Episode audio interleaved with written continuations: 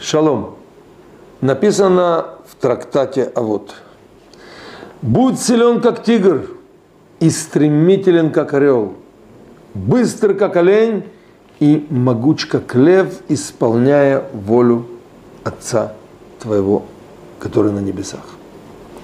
Дамы и господа, прибегая к подлинному ивритскому тексту, мы видим, что вместо слова «силен» написано «будь дерзок, как тигр».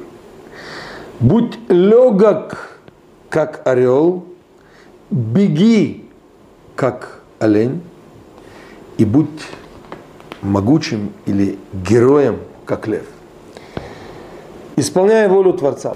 Мы видим здесь намек на чудесное сочетание четырех направлений характера человека. На любом поприще, везде, в семье, с детьми, на работе, в быту, с друзьями. Нельзя придерживаться только одной линии, быть дерзким. Дерзким надо быть тогда, когда ты должен протолкнуть что-то, которое уже практически потеряло надежду.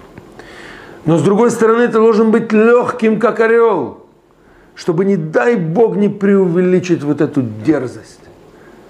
Третьей стороны, ты должен бежать. Нельзя останавливаться на месте. Нужно бежать, бежать, как олень, быть легким, красивым в своем беге. И завершающий момент быть героем. Наши мудрецы говорят, что всегда надо использовать в совокупности все черты характера. И что нет черты характера, которую нельзя проявить в позитиве и в хорошем ракурсе. Нужно быть дерзким, когда что-то, к чему ты стремишься, казалось бы, намекает, шансов нет.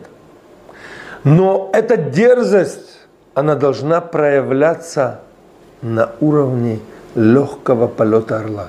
Наши мудрецы учат нас, что все благословения или удача и положительный финал любого задуманного плана зависит от Бога. Для того, чтобы служить Ему и получать от Него вот эти результаты, нужно соединить четыре сложных противоположных черты характера. Дерзость, легкость, быстроту бега и геройство царя. Обратите внимание, даже злой зверь, такой как тигр, должен быть укращенным. Каждом из нас сидит тигр.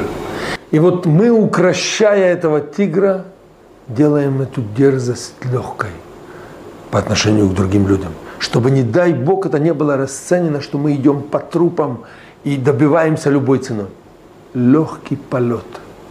Легкий полет иногда должен связан быть с бегом.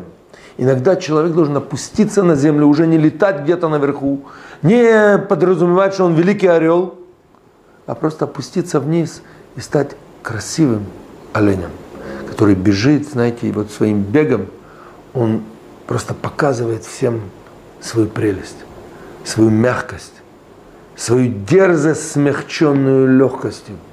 Завершая свой путь, человек всегда должен быть как лев, герой – и царь. Потому что истинный царь – это сочетание трех вещей на святом языке мелех, мем, моах, разум, ламед, лев, сердце, причем обратите внимание, как слово сердце на святом языке лев похоже на русское слово царя зверей, лев. То есть настоящий царь, он может держать свой лев – свое сердце, своего льва под полным покровительством Моах разум.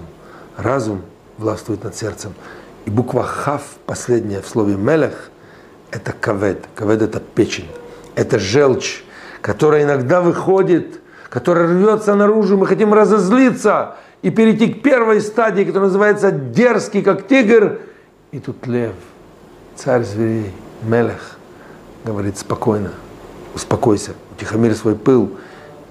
И дай Бог, чтобы вот сочетая все вот эти вещи, Нам удалось добиться благосклонности Бога, потому что это истинная служба Творцу, а Он уже не останется в долгу. Шалом, шалом.